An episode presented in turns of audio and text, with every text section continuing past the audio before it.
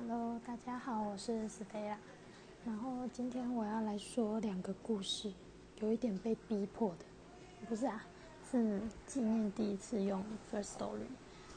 嗯，第一个故事呢，就是我在注册 First Story 的时候，不是要取名字嘛，然后因为我很习惯叫自己 Stella，所以我就打了 Stella。没有想到呢。居然被用过了，他说不能用了，我只好在后面加上我的姓。没想到 Stella 这个名字还蛮多人取的，那我就来分享一下为什么我取名字叫自己 Stella。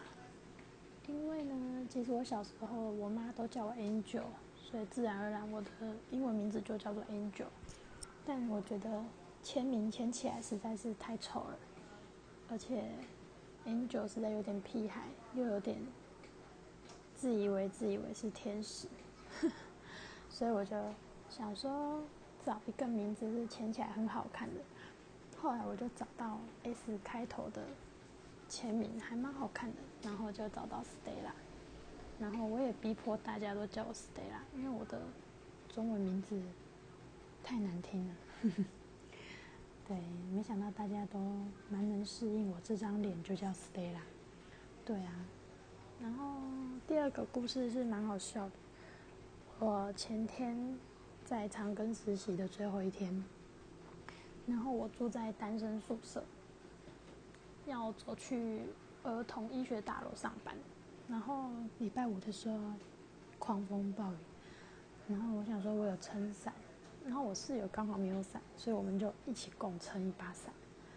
然后要去上班的时候，我们从单身宿舍走到医学大楼的时候，我湿了左半边的身体，然后从医学大楼再走到儿童大楼的时候，湿了右半边的身体，所以我上班的时候是全身湿，然后 湿到学姐问我说：“学妹，你不是住单身宿舍啊？”我说：“对啊。”她说：“那你怎么还那么湿？”我说：“因为雨下很大。”她说：“你不知道单身宿舍楼下有地下道吗？”